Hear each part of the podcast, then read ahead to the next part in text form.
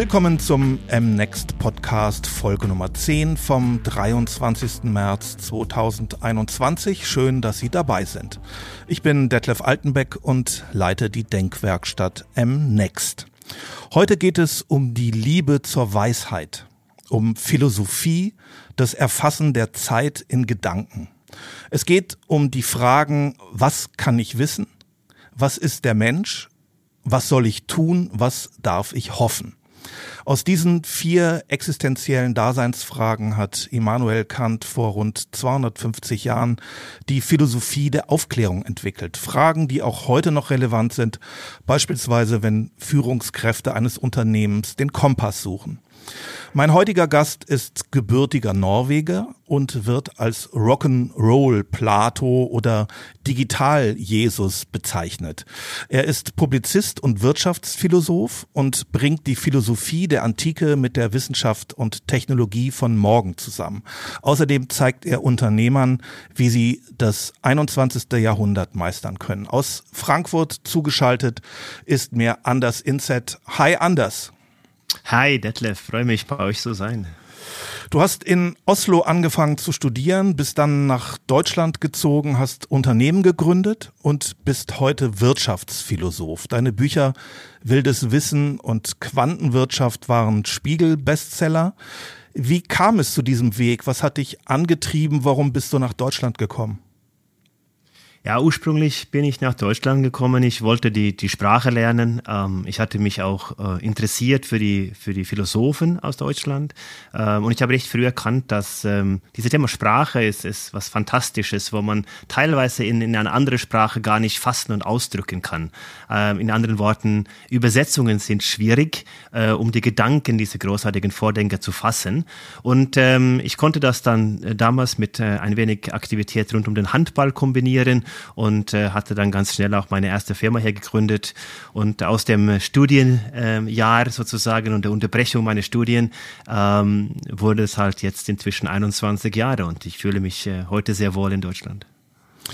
Ich lese gerade von Haruki Murakami die Chroniken des Aufziehvogels, ein ganz tolles Buch, in dem die Hauptfigur mit Hilfe einer Strickleiter in einen trockengelegten Brunnen geht, um in Ruhe nachzudenken. Wo denkst du nach? Ja gut, ich glaube, äh, wie der Hauptfigur äh, Toro wäre das sicherlich bei einer Art Krise oder einer Art äh, so einer Lebenswandel, was da beschrieben wird, für mich auch durchaus vorstellbar, dass ich irgendwelche exotischen Orte mir suchen würde. Ähm, aber ich bin eigentlich, mir geht es primär um das Denken an sich. Ähm, ich äh, interessiere mich für das Denken und ich glaube heute, dass wir ein Problem haben heute mit unserer Absolutheit und Selbstverständlichkeiten, also wie wir denken. Äh, wir wissen sehr wenig darüber, wie Gedanken entstehen äh, und wir sind ein bisschen gefangen und ich reflektiere darüber überall. Also ich habe da keinen Ort, wo ich mir da jetzt als Kontemplation zurückziehe und mich da hinsetze, sondern äh, auf Reisen äh, zu Hause. Ich habe meine, meine Orte und immer meine Zeiten täglich, wo ich mich zurückziehen kann und äh, mich da ein bisschen driften lassen. Also es gibt, äh, gibt keinen Brunnen und es gibt auch keinen exotischen Ort. Äh, ich kann das tatsächlich überall machen. Ist ein guter Philosoph für dich einer oder eher einer, der richtige Fragen stellt oder einer, der gute Antworten weiß? Ja, was ist schon gut? Ähm, und, und klar, es wer, wer ist heute ein Philosoph? Entweder sind keine von uns oder alle. Ja, das ist, äh, ist, ist eine, eine schwierige Frage, aber ich glaube, dass für mich, wie ich die Philosophie äh, definiere, ist es die Kunst, Unrecht zu haben. Also das ist das äh, tatsächliches ähm, Erforschen und auch diese Dynamik und die Erkundung, äh, um zu versuchen, die Welt besser zu verstehen. Ich war jahrelang getrieben in den Systemen und in diese Absolutheiten und dieses Loslassen und dann ähm, immer meine, meine Annahmen und meine fundamentale Erkenntnisse zu hinterfragen, also wirklich auf den First Principle, auf die Grundprinzipien äh, zurückzugehen das ist für mich auch äh, die Philosophie. Ähm, man kann sich natürlich von Annahmen und von äh, Zuordnungen nicht ganz befreien. Wir brauchen eine Kategorisierung, so ein Stück weit auch eine Zuordnung, ein Halt im Leben, aber immer wieder, äh, und da kommt die Philosophie ins Spiel für mich, ist halt eben diese Hinterfragung und, und diese Erforschung äh, im klassischen Sinne, also die, die Suche nach Weisheit. Was sind hauptsächlich deine Inspirationsquellen? Sachbücher? Gehst du ins Theater, Museen, Netflix-Serien, Podcast? Wie wählst du aus aus der Fülle interessanter Angebote? Ja gut, momentan lässt sich die physischen Angebote ein bisschen äh, reduzieren. Das ist natürlich diese Zeit gegeben. Ansonsten habe ich ja kein, kein Premium-Medium, aber ich muss sagen, ich lese gerne haptische Bücher. Also ich bin ein großer Fan von, von alten klassischen haptischen Werke, die ich in der Hand habe. Äh, deutlich effizienter zur Recherche und so weiter sind natürlich Podcasts, die man dann inzwischen auf dreifacher Geschwindigkeit hören kann. Ähm, und ansonsten auch natürlich gibt es äh, YouTube kompakte Einstiegs Formate für vielen Inhalten äh, und inzwischen auch viele äh, gut produzierte äh, Geschichten, die man auch bei Netflix sehen kann. Aber klar, die Erforschung der traditionellen Künste, also die man im physischen Raum, im Museum und Theater, äh, ist natürlich auch was Tolles. Und äh, es, es, erinnert uns an eine Zeit, wo, wo die Kunst äh, wirklich da war, um zwischen den Paradigmen zu leben, also zerstörerisch und nicht gefällig, wie, wie ein Teil der gegenwärtigen Kunst auch geworden ist, wo alles ökonomisiert ist. Also von daher äh, gibt es äh, Inspirationsquellen ähm, und in, in eine Fülle. Aber ich glaube auch, dass wir unfassbar viel aus der Normalität im Alltag ähm, auch als Inspiration erkennen können, wenn wir ein bisschen von unseren Handys hochgucken. Ähm, und ich glaube, viele haben das jetzt die letzten zwölf Monate erlebt. Ähm, man könnte fast sagen, dass letztes Jahr war der Jahr der Sonnenuntergänge. Ich habe selten so viele Fotos gesehen und das hat natürlich damit zu tun, dass die Menschen auf einmal diese wunderschöne ähm, Normalität auch wahrnehmen. Und äh, ich glaube, das ist auch für alle eine Inspiration, äh, dass wir auch ein bisschen mehr Nähe zur Natur wiedergefinden. Und erschlägt dich nicht das Überangebot, diese Fülle von von Angeboten. Also mir geht es oft so, wenn ich da gucke, welche Bücher wieder erscheinen und welche Podcasts, welche Hörbücher und so, dass ich da oftmals Stress kriege. Ja, das, das total. Also das, aber das liegt natürlich auch daran, einerseits ist es schön, einen Zugang zu haben, auch teils kostenfrei für alle. Ähm, aber wir leben in einer Optimierungsgesellschaft, wo wir eine Art Selbstoptimierung, aber wir sind gefangen in unserer eigenen Freiheit und haben eine voll ökonomisierte Gesellschaft gebaut, in der wir permanent ähm, äh, das Streben nach mehr und schneller und das ist natürlich das, was uns ermüdet und es führt natürlich dazu, dass wir ähm, zwar das Gefühl haben, dass wir frei entscheiden können, aber eigentlich eigentlich getrieben sind von den ganz einfachen noch Empfehlungsalgorithmen, die unseren Alltag leitet. Also wir werden da äh, stattdessen, dass wir unser aktives Leben gestalten, werden wir sowieso Dopamin-Junkies durch das Leben gezogen. Äh, und das ist so ein bisschen die Zeit, in der wir jetzt sind. Wir hatten eine äh, autoritäre oder halt so ein bisschen totalitäre strukturelle Gesellschaft, wo wir immer vorgegeben haben, äh, bekommen, was wir lernen sollen, was wir tun sollen. Äh, denken an das Unternehmertum mit klarer Führung, die Chefs und so weiter. Dann kam es eine Zeit der Inspiration, wo wir sehr viele motivierende Menschen hatten, die sollte uns zur Höchstleistung bringen, also die Höchstleistungsgesellschaft der 90er Jahre, Anfang 2000. Und heute sind wir so eine Art verloren in der Gegenwart. Wir haben eine Art Zukunftslosigkeit, wo wir sehr getrieben sind. Und diese Optimierung, die macht uns natürlich sehr müde, führt auch teils um Depression. Und das sehen wir natürlich, das ist unfassbare Fülle an Informationen, die auf uns äh, reinprallt. Also wir haben diese fatale Informationsgesellschaft. Wir versuchen sie zwar zu sortieren mit einer, Inform einer, einer Art Wissensgesellschaft, aber auch die wäre ja technologisch gesteuert. Und wir brauchen halt ähm, eine Art Gesellschaft des Verstandes. Also was möchte ich mit dieser Information anders als nur mich selbst zu optimieren hin zu einer Gefälligkeit. Und dann ist es natürlich einfacher auch äh, zu wählen, was ich ähm, sehen, hören und tun sollte und was ich auch lassen sollte. Kannst du auch einfach mal abschalten? Ähm, ich glaube, dass das Thema Abschalten, ja, ich, ich kann das sehr schwer, muss ich gestehen, ähm, aber ich kann bewusst mir Zeit nehmen. Also ich kann ähm, eine Art Denkstunde, die ich regelmäßig für mich als Tätigkeit, also das ist eine gezwungene Abschaltung, wenn man so will, ähm, wo man sich befreit von dem Getriebenen. Äh, und das mache ich in der Tat äh, teilweise mehrere Stunden am Tag äh, und das nenne ich halt meine Denkstunde und es ist eigentlich eine Aktivität, ähnlich wie Sport, die ich mir einräume und dafür plane ich auch Zeit und da kann nichts dazwischen kommen. Es führt natürlich natürlich, ähm, es ist keine meditative Kontemplation, sondern eher ein Lernprozess, wo ich auch an Sachen arbeite und ich lasse mich dann driften, äh, aber ich bin viel freier, als wenn ich dann in einem klare Aktivität oder Tätigkeit oder mit einem äh, klare vorgegebenen Ziel da reingehe in, in meine Aktivität, täglichen Aktivitäten. Und äh, ansonsten muss ich sagen, ich bin sehr ungeduldig und ich bin viel zu neugierig und interessiert, dass ich ähm, von alleine das nichts praktizieren kann. Ich möchte die Welt verstehen und ich interessiere mich grundsätzlich für alles. Das führt uns zu unserer ersten kantischen Frage. Was kann ich wissen? Wissenserneuerung ist für Unternehmen ein wesentlicher Wettbewerbsfaktor. Du schreibst in deinem Buch Wildes Wissen, dass wir weniger gezähmtes Wissen als vielmehr wildes Wissen brauchen.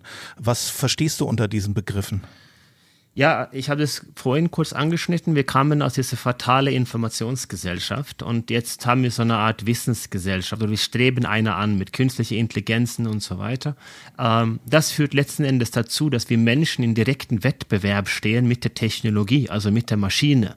Wir arbeiten nur auf der Ebene des Logos und wir sind natürlich mit unseren zwei Fingern und schlechter Speicherkapazität unheimlich un äh, wenig effizient und ähm, das ist natürlich eine fatale totale äh, ähm, Irrglaube äh, für uns zu sagen, na, die können mit der Maschine auf diese Ebene in Wettbewerb stehen. Was wir Menschen gut können, ist Fortschritt durch Zerstörung, also durch Kreativität. Ähm, und wildes Wissen heißt im Endeffekt die Erforschung dieser Wildernis, dass, dass die Mut zu haben, ins Unbekannte zu gehen. Nur das kann uns weiterbringen, äh, weil das, wenn es gezähmt ist, natürlich durch eine Algorithmus oder eine Technologie abzubilden ist. Und ähm, deswegen brauchen brauchen wir diese Gesellschaft des Verstandes, dass wir eine höhere Verständnis bekommen für dieses Wissen, was wir uns erarbeitet haben. Wenn wir so eine Art Wikipedia Plus direkt an unser Gehirn andocken, mit so einer Schnittstelle, dann sind wir nur Reaktionswesen. Also wir sind wie so Durchläuferhitzer oder so eine Art Papagei, die produziert einfach ähm, aktuellen, faktischen Informationen in ihre Umgebung. Ähm, und das ist natürlich klar. Wissen ist nicht verstehen und äh, das ist eine der größten Herausforderungen mit der exponentiellen Technologie. Technologie heute, ist, dass wir viel zu wenig über die möglichen Konsequenzen verstehen und wir wollen nur mehr davon und das macht natürlich den Mensch am Ende des Tages ein Stück weit überflüssig. Ich äh, spreche da von Homo obsoletus, ein guter Nummer zwei, aber zu nicht mehr Sinnvolles zu gebrauchen. Und äh, aus diesem Grund äh, sollten wir vieles Wissen auch wild lassen, also in der Erforschung, in der Fragestellung, ähm, dass wir auch äh, heute sehr viel wissen, äh, dass wir einiges nicht wissen, ist auch eine Erkenntnis, aber da müssen wir rein und weiter erforschen. Das ist auch ein Teil unserer äh, Erfüllung äh, mit Sinn im Leben in diese wunderschöne Reise nach nirgends. Du sagst, dass wir weniger Expertenwissen brauchen, sondern vielmehr in erster Linie ein starkes Herz. Ja, ich glaube, das ist, ähm, ist, ist mit dem Herzen ist, ist auch eine, eine Bild, der aufgemalt ist, weil wir wissen sehr wenig über die Zusammenhänge unserer Gehirn, also wie Dinge auch entstehen, also emergente Phänomene, also wo kommen Informationen so hier. Ähm, ich meine auch sehr stark damit der holistische Ansatz eines Menschen, äh, wo wir da einige Sachen außerhalb das Erklärbare lassen und ähm, das ist auch ein Stück weit diese ähm, Herz in, in diese Rolle Rolle. Ähm, ich spreche von der selbsternannten Experte, der heute nicht mehr zu gebrauchen ist, weil der natürlich durch die Technologie ersetzt wird, sondern wir brauchen ganz viele professionelle Amateure, also Menschen, die professionell und hart arbeiten, aber sich immer wieder als Amateur hinstellen und sagen, okay, ich habe jetzt viel gelernt und ich muss meine Gedanken revidieren und äh, jetzt geht's weiter. Und das ist ein Stück weit auch Einfühlvermögen und äh, Empathie und äh, Verletzbarkeit, die damit einspielen mit solchen Fähigkeiten, um das zu tun. Also das ist eigentlich meine äh, vollumfassende ähm, Definition oder halt Verständnis dafür, wie der Herz auch da eine Rolle spielt. Auch eine Aufgabe äh, schreibst du, die Außenwelt zu verstehen oder verstehen zu lernen, aber dann auch mit der eigenen Innenwelt zu verbinden. Das ist auch so ein ganz subjektiver, schöner Akt Ja, das ist in der Tat, also wenn wir jetzt von einer externen Realität ausgehen und sagen, es gibt so etwas, ja, dann äh, wollen wir die verstehen und wir können ja nur mit der interagieren und äh, wir können ja nur Menschen sein, vor allem in Relation zu anderen Menschen, die wir ähm, außer unseren eigenen äh, Körper auch wahrnehmen. Und ähm, wir sind sehr getrieben äh, in diese wahrgenommene externe Realität von Außenfaktoren. Mir ging das auch so. Ich war jahrelang Hardcore-Kapitalist Christ und lebte nur ähm, in Definition von anderen Menschen und äh, oder von andere, von, was andere von mir hielten und externe Ziele. Und ich glaube, dass diese Balance zu finden oder das Streben nach ein dynamisches Equilibrium, also nach einer dynamischen Balance zu arbeiten, wo man sagt, ich habe einen Teil meines Innenlebens, also was, was mich betrifft, die Erforschung begonnen und auch die der Außenwelt. Äh, das ist, ein, ein, glaube ich, eine gesunde äh, Lebensart für alle Menschen. Ähm, wir können natürlich ähm, nur diese individuelle Freiheit genießen, wenn wir auch was tun in das Allgemeinwohl, also hineinzahlen und auch da interagieren. Das heißt, wir brauchen ähm, für diese Wahrnehmung eine externe Welt, um eine Innenwelt zu haben und umgekehrt. Und ich glaube, das ist da, wo viele Menschen entweder zu sagen, ich höre, ich horche nur in mir herein und bin sehr spirituell meditativ, das ist auch eine Reise, aber für die meisten Menschen glaube ich darum, dass wir eine gesundere Balance zwischen die Suche nach was für mich wichtig ist, wer ich bin und auch diese Suche nach Verständnis von der Außenwelt. Du sprichst von einer Entscheidungsermüdung davon, dass wir in einer Parallel- und Gleichzeitigkeitsgesellschaft leben, in der sich jeder Mensch sofort eine Meinung bilden muss und in eine Absolutheit gezwungen wird, in eine Art Dual-Binärsystem 0 oder 1, schwarz oder weiß, entweder oder, ist Haltung zeigen und Position beziehen, Urteilskraft und Urteilsvermögen nicht wichtiger denn je? Ich glaube, jeder Mensch braucht eine, eine solide Wertesystem. Also wir, wir, wir sprechen sehr ähm, inflationär auch Unternehmen über ganz viele Werte und Dinge, die wichtig sind. Ähm, ich bin ein großer Verfechter davon, das zu reduzieren. Also wir sagen, wir haben ein, zwei, maximal drei Anhaltspunkte im Leben, wofür ich stehe. Also und, und daraus richte ich auch meine Haltung und auch wie ich entscheide und wie ich handle. Ähm, und, und das ist auf der einen Seite. Der andere Seite ist durch die diese um, äh, diese Absolutheiten, die wir, die, die du angesprochen hast, die, die sehe ich von einer anderen Herleitung. Und zwar, unsere Welt wird immer gleicher. Also wir bewegen uns kulturell, sprachlich, auch unser Konsum immer näher aufeinander und haben aber gleichzeitig das Gefühl, dass wir gespaltener denn je sind. Und das führe ich ähm, darauf zurück, dass unser Denken an sich infiziert ist, dass wir nicht in der Lage sind, das zu abstrahieren. Und dann kommt es eben zu dieser ähm, Selbstverständlichkeit, Seiten, wo wir auch natürlich in Politik sehen, insbesondere in den USA, dass es egal, was die Demokraten machen, die Republikaner sind dagegen und umgekehrt. Und wir sind in Europa und auch in Deutschland gar nicht so weit davon entfernt. Ähm, Haltung heißt für was zu stehen, also eine klare Weg aufzuzeichnen, für was bin ich und nicht gegen was bin ich. Und wir sehen ja, die Politik ist da fast ironisch geworden. Wir greifen nur die andere Meinung an, weil sie schlecht ist oder weil sie falsch ist in unserer Wahrnehmung. Und somit steht eine absolute Spaltung, stattdessen, dass ich sage, für was ich stehe, also was ist mein Weg äh, und lasse mich dann gern dann messen, aber erkenne auch nach einer gewissen Zeit, dass ich diesen Weg auch korrigieren muss. Und äh, ich glaube, das ist ähm, in der in der, in der gegenwärtigen Entwicklung eine Paradoxie, die wir auflösen müssen. Ich finde, wir sollten dazu eine gesunde Diskussionskultur zurückkehren, wo wir dann mit unseren Nachbarn und den Menschen um uns herum einigermaßen klarkommen und auch unsere Selbstverständlichkeiten hinterfragen. Und äh, das ist ein bisschen zu dem, dem Thema, wo ich ähm, versuche jetzt die, die Frage zu beantworten auf den beiden Seiten, wo ich das, ähm, wo ich das herleite.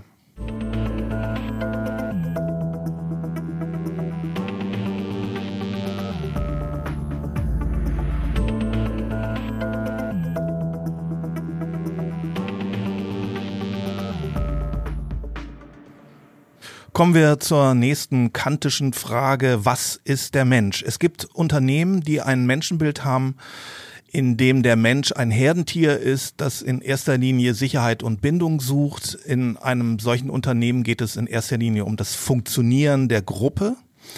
Konflikte bleiben da oftmals unter der Oberfläche. Das Unternehmen scheut Veränderungen und hat wenig Dynamik. Ähm, eine Führungskraft sorgt hier eher in starren Hierarchien für Sicherheit, Zugehörigkeit und zeigt vorsichtig neue strukturelle Wege auf. Ansonsten wird verwaltet, organisiert, gesteuert, Prozesse kontrolliert. Die Führungskraft eines Unternehmens, das dem Menschenbild Kants folgt, in dem das Individuum im Zentrum steht, ermutigt die Mitarbeiterin eher zum Selberdenken und zur Eigeninitiative und Selbstverantwortung, ist Impulsgeber, macht Mut, appelliert an Risiko und Improvisationsbereitschaft, an Streitkultur und nimmt die Angst, etwas falsch zu machen. Was ist der Mensch, frage ich dich. Was sind für dich die Leadership Skills des 21. Jahrhunderts? Ja, lass mir die erste Frage so beantworten, dass zu einer komplette anthropologischen Betrachtung, dass du mich in fünf bis zehn, 15 Jahren nochmal fragst, ähm, was ein Mensch ist. Ich glaube, ein Mensch ist ähm, zukünftig das, was wir definieren für wichtig als Mensch auch zu behalten. Und wenn ich das sage, dann sage ich das mit, dem, äh, mit, dem, mit der Begründung, dass wir so rasant in der Entwicklung der Technologie ist und gerade jetzt mit äh, Subjekt und Objekt spielen, mit der Anbindung und Verdrahtung unseres Gehirnes. Also wir werden die nächsten zehn Jahre sicherlich auch metaphysische Erkenntnisse gewinnen, die unsere ganze Wahrnehmung von das, was um uns herum ist, komplett auf den Kopf stellt. Und äh, das geht sehr rasant, auch mit der Einzug der Quantentechnologie unter anderem. Das heißt also, so eine Betrachtung der Mensch ist für mich momentan so, dass wir sollten definieren, welche Zukunft ist für uns als Menschen erstrebenswert. Also was wollen wir sein, viel mehr als die Herleitung, was sind wir. Ähm, ich glaube, das Bewusstsein, was Fundamentales ist für die Menschheit. Ich glaube, das Bewusstsein ist vielleicht so eine Missing Link oder was, was unter der physischen Gesetze liegt. Ähm, ich glaube, das ist ein sehr menschlicher ähm, Charakterzug oder halt äh, zumindest mal eine, eine, eine ähm, Erklärung, die wir nicht mathematisch heute abbilden kann. Ähm, aber darüber hinaus, glaube ich, die zweite Teil von der Frage ist deutlich einfacher zu beantworten, äh, weil da sind wir auch gerade jetzt von der, von der Wissensfrage abgekommen. Ähm, vielleicht abschließend dazu. Ich glaube, dass es schon so etwas wie eine externe Realität gibt, also geben könnte. Also es gibt was, was wir wissen könnte. Zum Beispiel gibt es ein Leben nach dem Tod oder gibt es kein. Also das könnten wir wissen. Aber alle andere äh, Betrachtungen gibt es ja äh, in Fülle äh, sehr plausible Erklärungen über das Wissen an sich. Aber kommen wir zu dem Thema Leadership, was ein bisschen greifbarer ist. Ähm, ich glaube, dass wir heute auf dem Weg sind, uns von dem Management ein bisschen zu befreien. Also Management im klassischen Sinne ist tot. Mittleres Management, Senior Management, die nur darum da sind, um zu bewahren und verwalten und Menschen zu kontrollieren. Das wandert heute in die Technologie. Also wir brauchen wirklich Leadership. Was heißt Leadership? Leadership ist für mich was Natürliches. Das ist überall im Unternehmen heute.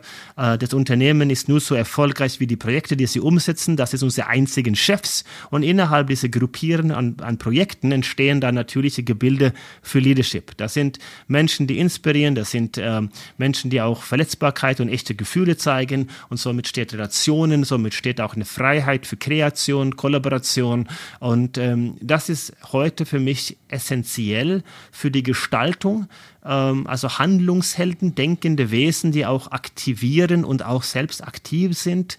Ähm, das sind für mich die, ähm, die essentielle Dinge im Unternehmen heute, dass wir äh, den Fokus auf Leadership in der Trennung zum Management klar definieren und ähm, äh, diese Kategorisierung, die ist ganz gesund, um einen ähm, Wechsel unseres Verständnisses heute für Unternehmertum und Umgang mit Menschen als solches und ähm, äh, wie gesagt, die Skills sind neugierig zu sein, äh, zuhören, äh, vielleicht ähm, mit den zwei Ohren statt einem Mund mehr zuhören, als wir sprechen.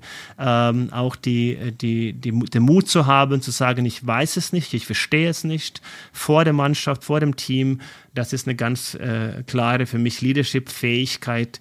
Ähm, also Vulnerability oder Verletzlichkeit ist für mich wirklich der Geburtsort von Innovation, ähm, Co-Kreation, Vertrauen und eben Relationen. Und das sind ja genau jene Dinge, die wir heute äh, mehr suchen als, als je zuvor. Du schreibst äh, über den Weg von vom Ich zur Wir-Arbeit. Also wie kommen wir dahin, dass das wichtig ist und dass dazu Mitgefühl und das fand ich jetzt überraschend nett sein gehört. Ja, äh, das ist, wir müssen nicht hart sein und disziplinär und autoritär. Die Zeiten sind vorbei. Äh, man kann auch äh, hohe Leistung bringen mit äh, einem ein vernünftigen Umgang miteinander. Äh, das, äh, glaube ich, äh, unterschätzen und vergessen viele. Ähm, diese äh, Strukturen und Hierarchien, die wir haben, ich denke da auch an den deutschen Sie-Form, der baut ein Konstrukt auf, ein, ein, ein unnatürliches Korsett, wo Menschen glauben, ich brauche das, um, um, um klarzukommen mit Relationen. Einfach freundlich sein, klar in der Sache, wir sprachen vorhin von Haltung, wenn Menschen uns messen können. Klar, wenn ich jetzt eine Distanz zu einem Menschen brauche, weil wir uns nicht verstehen, dann brauche ich keine Sprache dafür, ich kann es höflich sagen. Ich kann dann nett sein und sagen, okay, ich glaube, wir sind nicht äh, füreinander kompatibel oder ich habe andere Prioritäten, äh, dann kann man auch ganz da vernünftig damit umgehen. Ähm, aber diese Ehrlichkeit und, und ähm, äh, gegenüber sich selbst, dass man sagt, okay, ich fühle mich doch besser, wenn ich einfach freundlich bin oder nett bin, äh, als wenn ich jetzt nur rumkommandiere und rumschreie und versuche, Menschen dann quasi äh, ja, zu überwachen und auch äh, zu steuern. Und äh, von daher ist es für mich eine ganz einfache Sache, einfach nett, nett miteinander umzugehen. Ja. Was mir auch auffiel äh, in einem Buch von dir ist, dass du sagst, wir brauchen Mitgefühl und nicht Empathie. Also du hast da nochmal schön differenziert, äh, dass das was Aktives ist, mitfühlen und auch ein Handeln äh, bedingt, so habe ich es verstanden. Und Empathie bleibt dann so bei sich emotional. Ja, wir können, also das ist natürlich ein bisschen schwierig mit den Begrifflichkeiten in Englisch und Deutsch äh, ja. in, in dem Kontext, ja, mit Empathy und Compassion.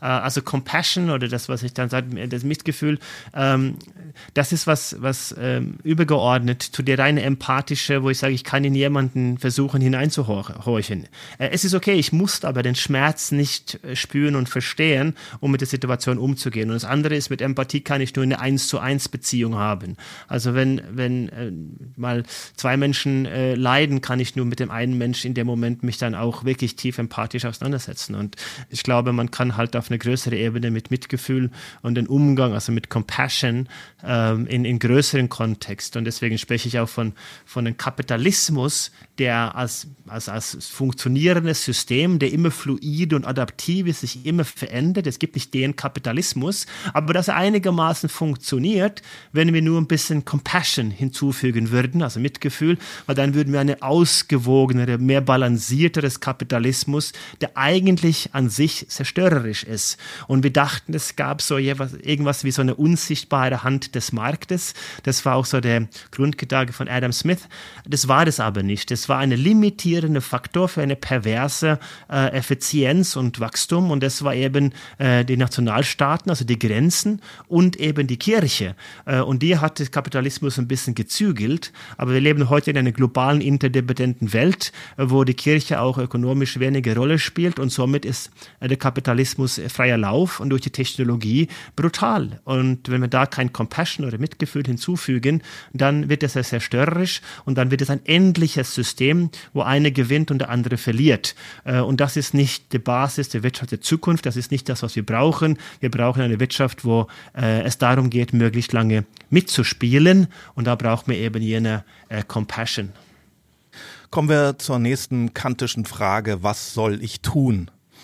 Es gibt meiner Erfahrung nach bei vielen Unternehmen zurzeit eine große Unsicherheit. Den Glauben an die eine richtige Strategie hat gerade niemand.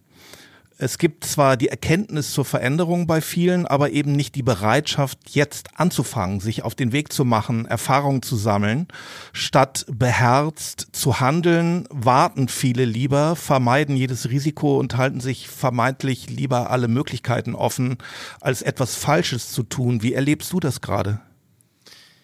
Ja, ich, ich, ich glaube, ähm, ich nehme das nicht so wahr, dass viele warten. Also ich glaube, dass viele schwimmen und kämpfen äh, und äh, sehen äh, das Loch im Schiff nicht und versuchen das Wasser aus dem Boot zu kehren mit immer mehr Schaufeln. Ähm, also das wird viel gemacht und ich sehe halt, dass auch einige auch Risiken eingehen. Das sind die Gewinner und auch die Verlierer von morgen. Also das natürlich mit Risikobereitschaft ist auch ein hohes Scheiterpotenzial. Ähm, also ich glaube schon, dass eine gewisse starke Reaktionismus äh, hin zu, ich muss was anderes probieren.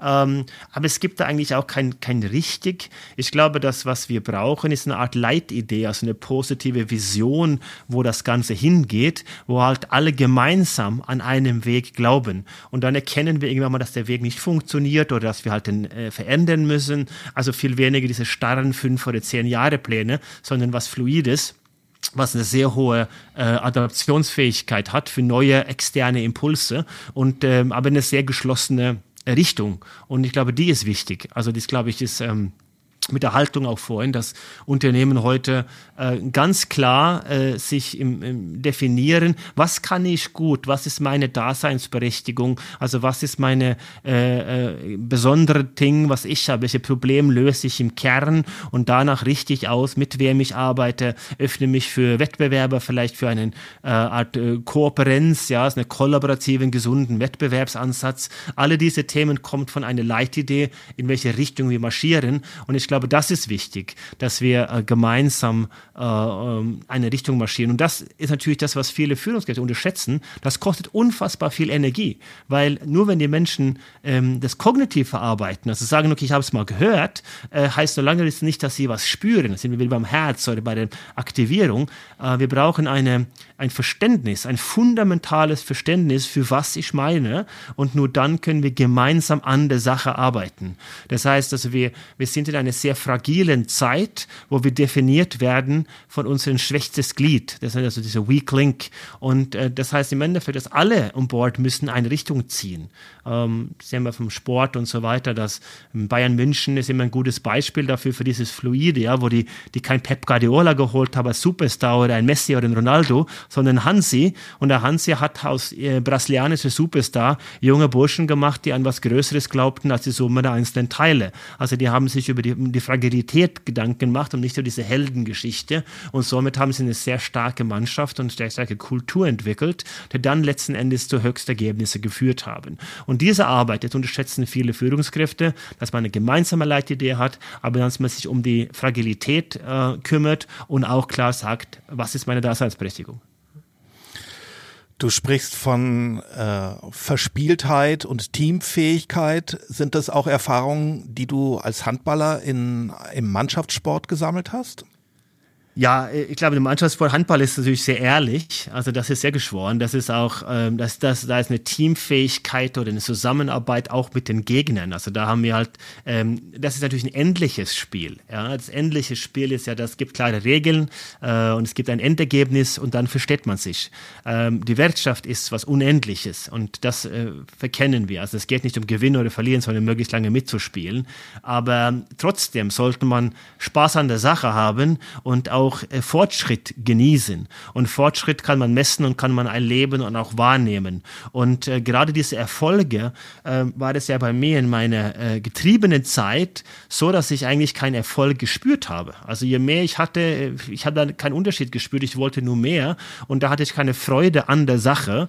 Und ähm, ich glaube, dass das wichtig ist und diese Verspieltheit, das kommt ja auch ein bisschen aus dem ähm, Kindischen. Also wir sollten äh, nicht aufhören, Kind zu sein, ähm, aber wir sollten auch lernen, auch erwachsen zu werden und definieren, äh, in welcher Erwachsenengesellschaft wir leben wollen. Aber dabei gehört auch das Verspielte dazu. Also für mich ist das wichtig. Handball war auch sicherlich ein Teil davon, wobei das auch immer sehr ernst war dann in den letzten Minuten vom Spiel und es ging ja auch um sehr viel.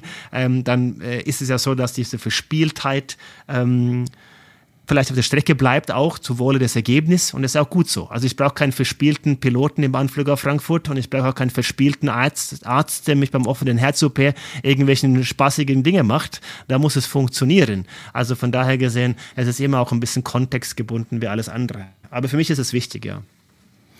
Du schreibst in Wildes Wissen, dass es uns egal sein sollte, was wir jetzt annehmen, was andere von uns glauben oder von uns erwarten und äh, dass es auch nicht so wichtig sein sollte, dass wir uns beobachten, ob wir auch kompetent wirken. Das äh, hat mir gut gefallen. Ist das auch etwas, was du aus deinem Leben kennst? Ja, schon. Also ich glaube, dass, dass wir leben in so eine ganz, ich finde fast hässliche Zeit, wo es nur darum geht, andere zu canceln und auch Schwachstellen zu finden. Und das macht natürlich auch äh, sehr viele Menschen auch unsicher. Man traut sich auch Sachen auch nicht zu machen.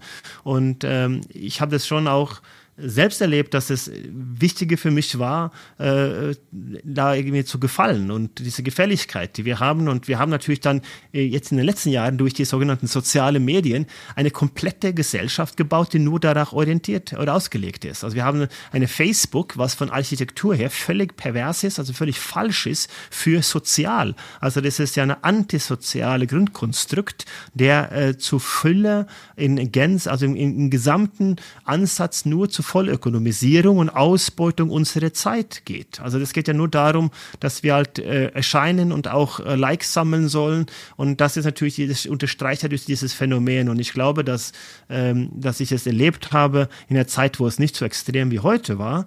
Ähm, aber heute, wenn ich auch die jungen Menschen sehe, ähm, Stichwort Influencer und diese Entwicklung, auch meine Töchter, ist es schon wichtig, dass wir ähm, erkennen, dass wir werden nicht glücklich durch eine komplette Externalisierung ähm, und eine Wahrnehmung nur von anderen, äh, äh, damit wir gefallen. Und das ist noch viel wichtiger für mich auch geworden. Das heißt aber nicht, dass man nicht irgendwie schöne Sachen machen kann, dass Ästhetik wichtig ist und dass man sich um, aber das muss von innen kommen. Es muss ein Interesse sein, ich so fühle ich mich wohl, äh, wie ich mich kleide, wie ich mich verhalte. Das, das ist so, wie ich mich fühle äh, und nicht jetzt die zehn Jahre, wo ich jetzt auch nichts gegen einen wunderschönen Anzug und eine Krawatte, aber mit kurzer Haare, Anzug, Krawatte dann jeden Tag da rumgelaufen bin und habe eine Rolle gespielt. Und ähm, das ist, glaube ich, für mich auch heute ein, ein unfassbar befreiendes Gefühl, dass ich sage, ja gut, das ist so was, was wie ich mich fühle und äh, dazu stehe ich auch.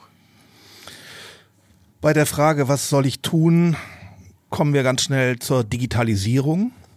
Schulen, Ämter, der stationäre Handel und viele Unternehmen sprechen von der Digitalisierung, von Digitalisierungsstrategien und outen sich dabei als total veraltet und rückständig, weil zu spät dran, meines Erachtens. Digitalisierung ist nicht Zukunft, sondern Gegenwart. Was ist die digitale Transformation, von der alle sprechen? Was sollen Unternehmen jetzt tun, wenn sie hier noch nichts unternommen haben? Ja, für mich gibt's sie nicht und gab sie nicht, weil eine Transformation, das kenne ich für mich als Jugend und Kindheit mit Transformers. Das waren die Roboter, die waren mal Auto und die waren dann mal Robot. Das war von einem fixen Zustand zum anderen.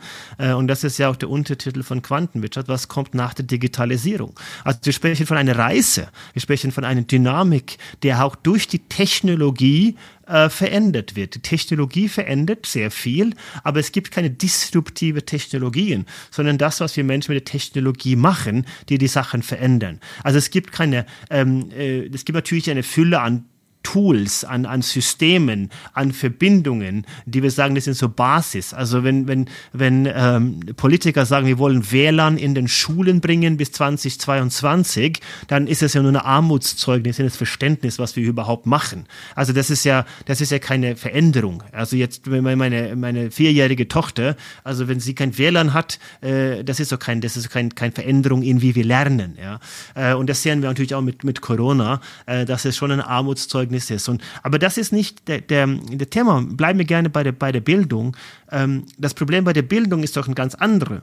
Äh, nicht zwangsläufig, dass es an Technologie mangelt, sondern wie wir lernen. Also wir haben ein endliches System, wo wir die Kinder in, in Kasernen packen, wo sie in Reihen sitzen, wo jemanden vorne steht und predigt altes Zeug, äh, also präindustrielle Revolution über eine Geschichte, die jemanden damals niedergeschrieben haben. Also es, wir werden die, die, die Fähigkeiten für eine endliche, absolute Prüfung beigebracht, wo wir eine Note bekommen, dann fängt das Leben an. Das ist ja nicht Lernen. Also wenn ich neugierig wäre für Technologie und der Lehrer und auch das System neugierig wäre für die Entwicklung, da hätten wir schnell auch die digitale Schule, aber die wäre ja nichts anderes als eine Digitalisierung vom alten Zeug. Also ähm, fängt es an den Grundfähigkeiten und ich glaube, dass die Systeme, also Politik, auch in der Bildung, aber auch teils in der Wirtschaft, liegt es an der Mangel an Interesse, sich zu erneuern, Mangel an das, was ich will Selbstverständlichkeit nenne, weil wir eben genau in jene Selbstverständlichkeit gefangen sind. Das ist die Struktur, das ist der Kapitalismus, das ist unser Modell, das ist unser Curriculum, so wird gelehrt. So wird gelehrt und so wird die Schüler, die kriegen die Noten. Es macht doch keinen Sinn heute, Kinder in der gleichen Geschwindigkeit Mathematik oder diese Fähigkeiten beizubringen. Manche sitzen den ganzen Tag vor YouTube und äh, beschäftigen sich mit, mit Raumforschung und Quantenphysik äh, in Alter von zehn Jahren und andere sind halt begabte Musiker. Und äh, wir leben doch in einer solchen Welt, dass dieses lebenslange Lernen dafür da ist, um die Kinder zu befähigen, nämlich eins, lernen zu lernen und nicht lernen, Informationen zu speichern. Wir haben noch jede mehr Informationen in der Hosentasche, und da spreche ich vom Smartphone, ähm, als äh, der Präsident in den Vereinigten Staaten hatten bis zu den 80ern wahrscheinlich. Und äh, von daher ist das ja fundamentale Problem, ist natürlich klar, wir gehen nicht mit Technologie und verstehen Technologie nicht, aber das Grundproblem ist, ist ja, dass wir kein Interesse haben, uns zu erneuern. Und wir haben nie gelernt zu lernen, wir haben kein Interesse. Und das führt natürlich zu einem äh, grottenschlechten Zustand äh, bei Unternehmen, bei äh, Bildungseinrichtungen, in der Politik, weil sie einfach äh, genauso arbeiten wie vor 20, 30, 40 Jahren. Du hattest beruflich auch mit der Marketing-Werbebranche zu tun. Was verändert die Digitalisierung zurzeit in diesem Bereich und was glaubst du, wie werden sich Form und Inhalte der Kommunikation, die Präsentation und das Geschichtenerzählen während und nach der Digitalisierung verändern? Ich glaube, Geschichten erzählen bleibt essentiell. Also das Berechnen und, und Zählen, äh, das ist mathematisch informativ, da, da ist die Technologie äh, überlegen, da können wir nicht mithalten. Das Erzählen, also von des Geschichten, äh, Storymakers zu sein, das ist ja, worauf unsere ganze Gesellschaft beruht. Also nicht ohne Grund äh, laufen die ähm, Herren in der Finanzwelt hier in den Glastürmen in Frankfurt total äh, irritiert rum, weil es auf einmal jetzt was Virtuelles gibt, nämlich Kryptowährung und sie halten fest an die Irrglaube, dass Papiergeld mit Tinte Tinte drauf, was echtes war. Also du hast 50, ich habe 100 oder umgekehrt und wir glauben, dass es wirklich so viel wert ist. Es ist ja genauso eine Geschichte, halt auf Papier gedruckt, wie das virtuelle und digitale heute ist. Das heißt also, alles, was wir geschaffen haben, in Geschichten. Deswegen können alle Ökonomen auch nicht äh, irgendwelche äh, Prophezeiungen machen, weil es wächst so lange, bis es nicht mehr wächst. Wir sind innovativ, bis wir nicht mehr innovativ sind. Also Geschichten bleibt essentiell. Das ist für mich auch ein Thema, was, was uns Menschen ähm, ausmacht. Ich glaube, dass wir äh, in dieser Entwicklung, wo wir, wo wir jetzt sind, auch ein Stück weit ähm, erkennen müssen, dass wir vielleicht auch so, so eine Art Nickerchen die letzten 50 Jahre hatten. Also wir haben uns da die, gemütlich gemacht in, in, diese, äh, in diese Art äh, von äh, ja, Selbstverständlichkeiten und wachen jetzt so langsam auf. Was heißt es für die Marketing- und Werbebranche? Ähm, gut, wir hassen Spam wir hassen Werbung. Also nichts ist schlimmer, als wenn ich jetzt ein Payment äh, anbiete, äh, der auch hier in Deutschland zu haben ist, einen Haufen Geld jeden Monat bezahle und will zum Beispiel ein Fußballspiel schauen, klicke dann zum Start des Spiels und muss erstmal drei Minuten Werbung schauen, obwohl ich mich eigentlich freigekauft habe. Also das ist eine ganz äh, brutale Entwicklung. Das führt dann letzten Endes dazu, dass ähm, diese Produktplacement und diese Verlagerung geht dann direkt zu denjenigen, die die Kanäle haben, die dann diese ganzen alten Strukturen und diese Zwischenglieder umgehen kann. Das sind jetzt in der ersten Linie die Influencer. Das ist eine Art moderne Prostitution, wenn man so will. Also nichts gegen die äh, Abwerten gegen die Sexindustrie zu verstehen, aber das ist so, ich verkaufe ein Produkt, für das ich nicht stehe und im Endeffekt äh, wird das eine direkt 1 zu 1 Beziehung zwischen Konsument und Kunde. Und diese Gesellschaft haben wir jetzt, äh, jetzt gebaut. Es war eine, eine brutale Attentionalismus, eine Aufmerksamkeit, eine Brüll- und Like-mich-Gesellschaft und die wurde halt jetzt dann neuerdings aufgeladen durch politische Botschaften, so eine Woke-Kapitalismus, wo alles Vogue sein sollte und die Marken haben dann versucht, sich in politischen Debatten einzubringen. Das halte ich für gefährlich. Ich glaube, dass wir zurückkehren äh, werden zu auch eine, eine Art substanzielle Erzählung, wo wir auch klare Geschichten haben, die Problemlösungen sind. Diese äh, unglaubliche Aufladung der Marke, also jetzt alles ist ja medialer Wert, das wird jetzt sicherlich noch eine Weile bleiben. Aber ich sehe schon, dass die Menschen stark dafür kämpfen werden und es unfassbar anstrengend, ermüdend ist, äh, diese ganze Spam äh, äh, zu konsumieren. Und da arbeiten ja natürlich viele kluge Köpfe an Alternativen. Ich glaube, Google, die ja letzten Endes groß geworden ist von diesen simplen Anzeigen, wo sie halt unfassbar Geld verdient haben, die lösen sich von diesem Geschäftsmodell und sind schon ein bisschen voraus. Und ähm, äh, ich glaube, dass die Marketing- und Werbebranche äh, bleiben bei der Geschichterzählung, aber auch jetzt gut täten und sagen, okay, wir verstehen eben diese äh, Wandel mit Technologie, wir haben den Nähe zu Menschen, wir verstehen was von Emotionalisierung. Und jetzt könnten wir vielleicht ein Stück weit äh, noch was draufsetzen und sagen, ich gehe jetzt hin und sage, was will der Mensch? Also was wollen wir jetzt äh, nach vorne betrachten? Also welche Zukunft wollen wir bauen? Und dass es viel ehrlicher wird, dass viele von diesen Konsumprodukte, dass es einfach zu einem wahnsinnigen Kollaps führt wo wir zurückblicken auf eine sehr konfuse Zeit, wo diese ganze Social Media Wahnsinn mit rückwärts äh, Salto-Katzen und äh, geschmückten Spaghetti-Teller eine sehr ermüdende Zeit war. Und dann wird es ehrlicher und dann wird es äh, äh, klarer in der Sache wahrscheinlich und da muss man gucken, welche Rolle dann Marketing und Werbung da spielt. Bei allen Unternehmen werden Fragen, du hast es gerade schon gesagt, nach Sinn und Zweck, nach der Kultur, gesellschaftlicher Relevanz, Enkelfähigkeit und Verantwortung, Fragen der Ethik und Moral äh, nehmen an Bedeutung zu äh, bei vielen Unternehmen. Apple und Google haben bereits feste Philosophen eingestellt, habe ich gelesen. Äh, wird Philosophie in der technikgetriebenen Zeit wichtiger? Kann Philosophie im komplexen Wirrwarr unserer Lebenswelt zukunftsbezogene Narrative bilden? Ja, ich glaube zunächst mal, dass, dass das 21. Jahrhundert äh, so eine neue Blüte der Philosophie erleben könnte. Also es ist, ist eine höchst, glaube ich, hegelianische Zeit, die bevor uns steht. Äh, und die Kollegen, die bei Apple und Google arbeiten, man weiß nicht genau, was sie machen, aber ich glaube, die sind sehr stark an diese ganzen Anbindung von Gehirn unterwegs und diese Fragen der Ethik natürlich, was auch eine große Herausforderung ist, äh, weil es sind ja jene philosophische Fragen, äh, wo man als die ganzen Lehrbücher auch über viele, viele Jahre ähm, äh, gelehrt haben. Ich glaube, glaube, dass die Philosophie, äh, für mich ist das was Praktisches, Anwendbares, das eine viel größere Rolle in, in, der Bedeutung, wie wir denken, also eine Grundausbildung, also nicht mal so stark, ähm, also nichts gegen die akademische Philosophie, aber ich glaube halt, dass, dass die Interpretation, was vor 250 Jahren gedacht wurde und das in ihrer Absolutheit zu verstehen, ist genauso gefährlich ähm, wie das, was wir heute tun. Also das heißt, äh, ein Nietzsche, ein Kant, ein Hegel, äh, die lebten in ihrer Zeit und die hätten sich in den wildesten Fantasien nicht vorstellen können, welche Zeit wir heute leben. Also eine Zeit, wo Herr und Knecht keine Rolle mehr spielt, sondern wir sind eigentlich in der Selbstausbeutung unterwegs. Eine volle Technologie, eine voll ökonomisierte Gesellschaft, eine Interdependenzgesellschaft. Das zerstört ja viele von den Grundannahmen, die auch bei denen zugrunde liegt. Also was ich damit sagen möchte, also teilweise war Hegel nicht genug Hegelianer, ähm, weil er auch ein Stück weit durch seine äh, Zeit, in der er lebte, auch gefangen war. Ähm, aber ich glaube, für die Unternehmen ist es so was, was, was was mich umtreibt, ist die Begrifflichkeit der Kulturingenieure, also die Verbindung zwischen ähm, äh, Psychologie, Philosophie und eben Kunst, äh, in, in, gepaart mit Ingenieurswesen. Also wirklich, dass wir Probleme für die Menschen, für die Zukunft äh, lösen können. Dass wir alle enkelfähig sind im Sinne von unserem Gedanken, was ist für mich enkelfähig? Also lebe ich in einer Welt, die auch erstrebenswert ist in 50 oder 100 Jahren?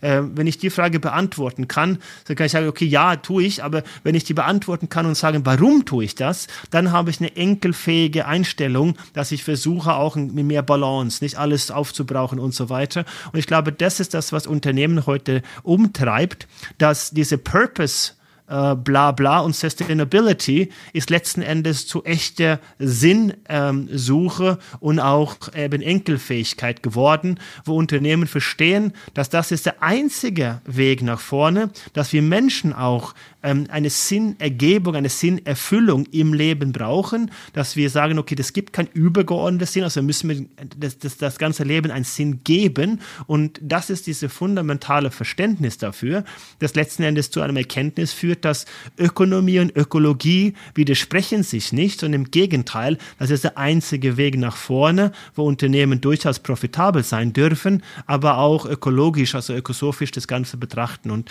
da, glaube ich, spielt halt ein Verständnis, also Menschen, die Menschen verstehen oder suchen, die Verständnis zu gewinnen, zusammen mit Ingenieurswesen, das ist sicherlich die, die Rolle nach vorne. Und ja, da äh, spielen auch Philosophen sicherlich eine wichtige Rolle.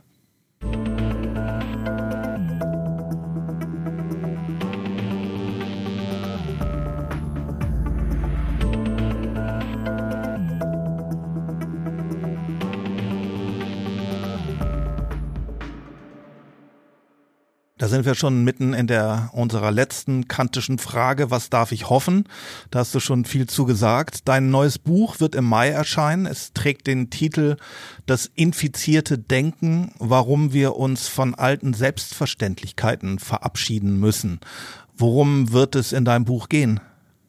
Ja, wir haben ja heute ein bisschen darüber gesprochen, äh, das infizierte Denken. Ich glaube, wir sind jetzt bei August, Anfang August erscheint das Buch jetzt, äh, weil ich zum Schluss noch ganz gut äh, gefeilt habe an eine kompaktere äh, Geschichte. Und äh, es geht halt darum, dass wir äh, sehr gefangen sind in unseren Absolutheiten. Wir sehen die Welt so, wie wir sie sehen und können uns da nicht befreien. Also wir tun uns schwer, unsere eigenen Meinungen zu revidieren, äh, bis hin zu Verschwörungstheorien, die jetzt sehr verbreitet sind. Und wir haben halt ein, ein, ein, ein Problematik, dass wir nicht erkennen, das heißt, wir so eine Art Clusterfuck haben. Also wir sind so einen gordischen Knoten an viele äh, miteinander verbundene Paradoxien, die es uns gelingt, äh, nicht gelingt aufzulösen. Jetzt stürzen sich alle auf eine Aufklärung hinsichtlich des Coronavirus und sagen, okay, das Virus ist schuld und jetzt, äh, aber wir müssen jetzt äh, das wirkliche Problem ähm, ähm, nachgehen und keine Anästhesie zu betreiben. Wir haben in den letzten 50 Jahren eine anästhetische Behandlung von unseren äh, Systemen, also Politik, Wirtschaft, äh, Bildung, Umgang mit Globalisierung. Und das geht zurück auf 1970, ähm, sage ich in der Erzählung. Warum 1970? Weil 1970 war so ein Jahr, wo ganz viele Ereignisse zusammenkamen. Ähm, das war der, der erste Global Earth Day, also wir wollten uns um Nachhaltigkeit und Ressourcen äh, kümmern. Das war so die, die Zielidee vor 50 Jahren schon. Klaus Schwab war dabei zu konzipieren, das erste äh, Weltwirtschaftsforum.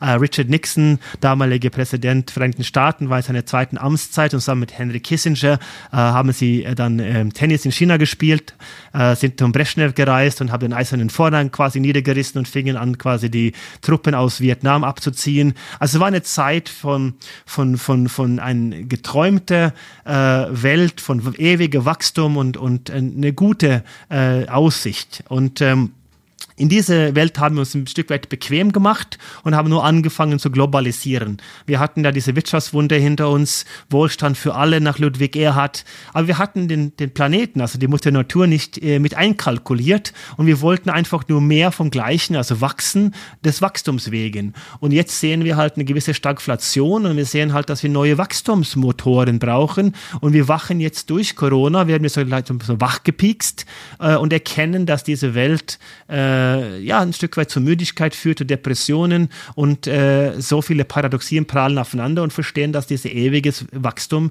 äh, unendliches Wachstum nicht funktionieren kann. Und da brauchen wir andere Ansätze. Ähm, und 1970 starb auch Jimi Hendrix und mit ihm so ein bisschen auch diese Liebes-, Pop- und Friedensrevolution. Äh, wir denken an John Lennon, der sich diese äh, Welt vorstellte mit Imagine, ohne Grenzen und ähm, mit Frieden.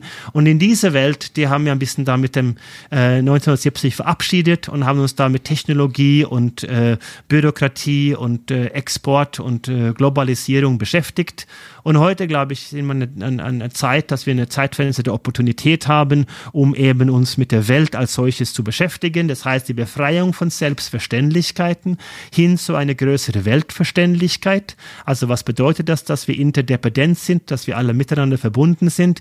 Wie gehen wir mit der Tatsache um, dass wir mehr Globalisierung brauchen, damit miteinander klarkommen, aber gleichzeitig auch mehr Lokalität, also mehr Regionalität.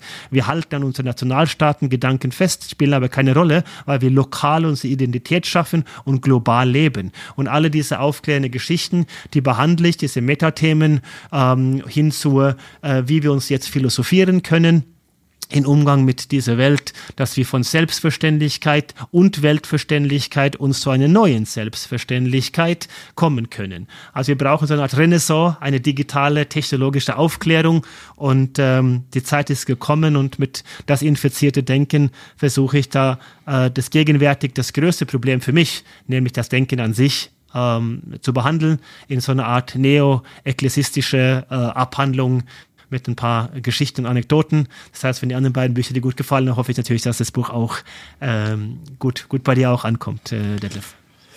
Als letztes möchte ich mit dir über Gott sprechen.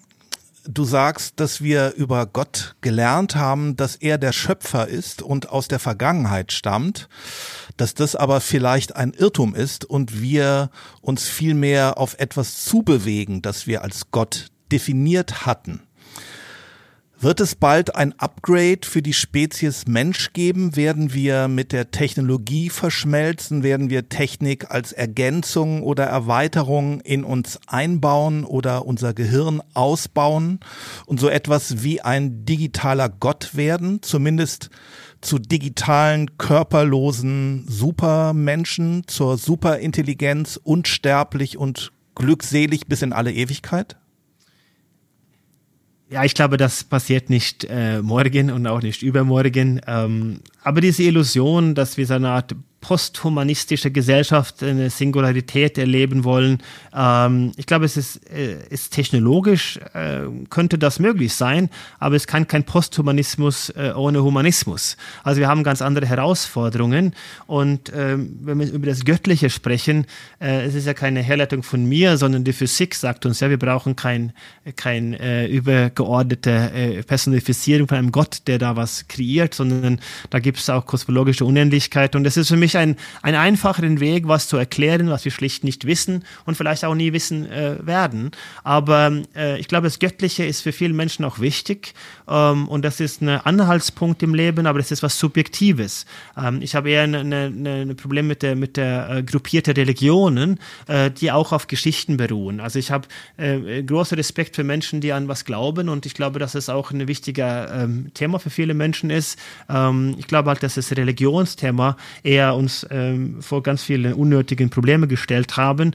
Und ich habe vor kurzem ein ganz interessantes Buch gelesen. Man möge davon halten, was man will, von Brian Murarescu, uh, The Secret uh, Religion Without a Name, wo es darum geht, dass er uh, mit seiner äh, zwölfjährige Reise jetzt, was er zwischen hinter sich hat, sich mit der Entstehung des Christentums auseinandersetzt. Also der äh, größte äh, Influencer in der Geschichte der Menschheit mit 2,3 Milliarden Follower, dass diese Geschichte äh, gar nicht auf Sakristie und unseren Sonntagswein und die ganzen Themen äh, beruht, sondern vielmehr auf eine Auseinandersetzung mit der Natur, also mit synthetischen äh, Drogenerlebnissen, die viele heute kennen, was damals mit Ergot und äh, Substanzen und Pflanzen erzeugt wurde. Und das sehen wir, geht jetzt zurück auch in die griechische Mythologie und hat ja mit neuen wissenschaftlichen Erkenntnissen äh, gesehen, was damals konsumiert wurde, was natürlich auch eine andere Erklärung ist von außerkörperlichen Erlebnissen, Befreiung vom Ego. Äh, viele reisen heute nach Amazonas für Ayahuasca und kommen befreit zurück und haben diese ähm, für viele Menschen beschriebenen LSD-Erlebnisse, wo sie außerhalb der Körper steht und so weiter. Es gibt da sehr viele Dinge in dem Buch von, äh, warum ähm, Ziegen geopfert wurde, weil sie giftige Pflanzen essen und dort in Blut, wenn es ausgedünnt ist, für Menschen einen Rausch gibt, Hexenbrennerei, der Macht der katholischen Kirche. Das wird alles in Frage gestellt. Das ist ein New York Times Bestseller aus September letzten Jahres mit einer Herleitung von einer Theorie aus den 70er. Sprengstoff mit einem ganz großes, gewaltiges, gefährliches Thema. Ähm, aber was ich damit sagen möchte, ist, dass unsere Geschichte ist niedergeschrieben und ähm, teils erfunden. Ähm, aber das soll uns nicht davon abhalten, zu sagen, dass das Göttliche für viele Menschen was Wichtiges ist. Nach vorne betrachtet, ja, es ist in der Tat so, dass Götz, Glückseligkeit, Götzseligkeit und Unsterblichkeit scheinen so die, die, die Messlatte für das angetriebene äh, Homo Deus oder Deus Ex Machina, Gott aus einer Maschine. Und es ist wirklich so. Es scheint eben so, dass wir die, diese Geschichte von Gott in der Vergangenheit gesetzt haben, aber womöglich ist Gott in Zukunft und wir versuchen das zu bauen. Aber ich glaube, wenn wir das äh, täten, sollten wir im Klaren sein, welche Konsequenzen das womöglich hätten. Jetzt kann ich natürlich nicht hersitzen und sagen, es gibt eine neue Dimension von Bewusstsein. Alles, was in Matrix erlebt wird, ist vielleicht schöner oder äh, alle diese technologischen Geschichten, die man auch äh, äh, plausibel auch äh, lernen kann, Simulationstheorie und so weiter. Das sind alle Dinge, die sagen, okay, da höre ich mir das an und sage, ja, das klingt plausibel, ähm, aber ich mache mir da kein finales Urteil. Also äh, wird es ein upgraded Spezies? Ja, sind wir nicht heute schon teils upgraded? Sind wir noch nicht heute schon Teil der Technologie? Es wandert ja immer kleiner. Jetzt haben wir ein kleines Gerät. Bald sind wir hier angedockt. Aber da kommen halt ganz viele große Herausforderungen. Ähm, ist der Gedanke von mir, durch meine Erfahrungen, ist es äh, extern runtergeladen? Was wird extern getriggert? Die Versuche auf, auf Ratten ist ja heute ferngesteuert. Ratten ist ja seit vielen, vielen Jahren ein Thema. Hat die Ratte so etwas wie ein Erlebnis, ein Gefühl dafür, dass sie extern gesteuert ist?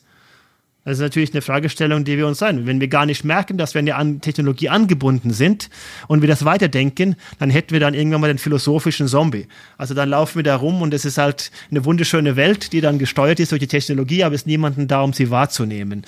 Und äh, alle diese Dinge sind natürlich jetzt sehr weit weg von der aktuellen Stand der Technologie, muss man so sagen. Aber ich denke, wir täten gut daran, heute äh, uns darüber Gedanken zu machen, weil wir merken ja jetzt schon, äh, dass wir die künstliche Intelligenz gar nicht verstehen. Also wir verstehen nicht, warum die einfache künstliche Intelligenz, also wenn ich einfach sage, ist es natürlich im Vergleich zu das, was du beschreibst, einfach ist es immer noch sehr komplex, ja.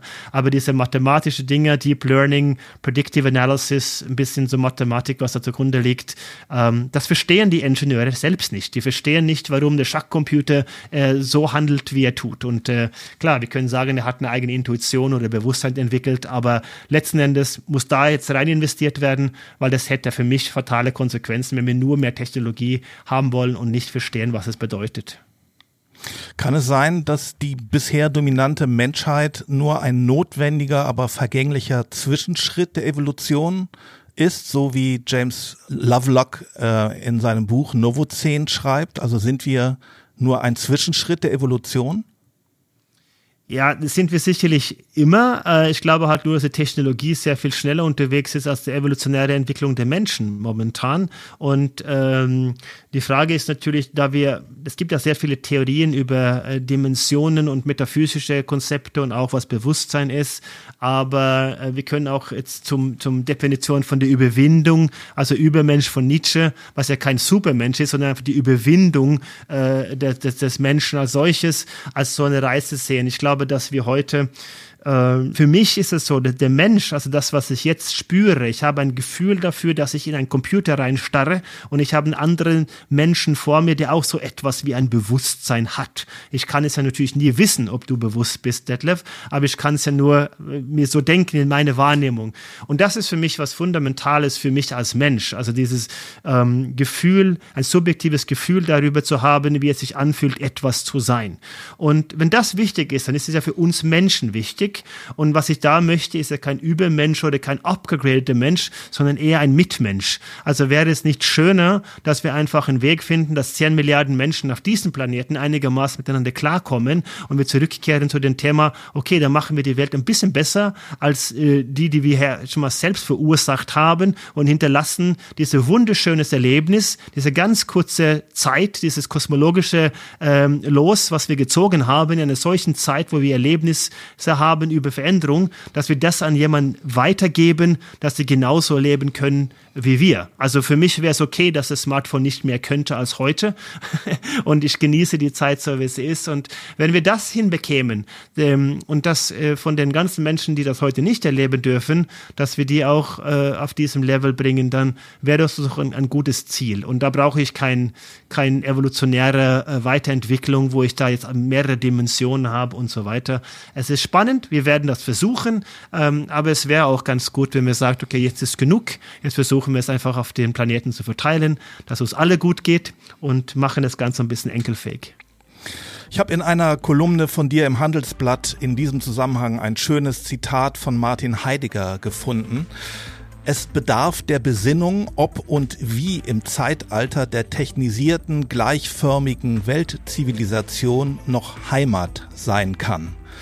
Gerne würde ich mich noch weiter mit dir unterhalten. Wir sind aber am Ende unserer Folge. Danke für das tolle Gespräch an das Inset. Detlef, ich habe zu danken. Dankeschön für die schöne Stunde.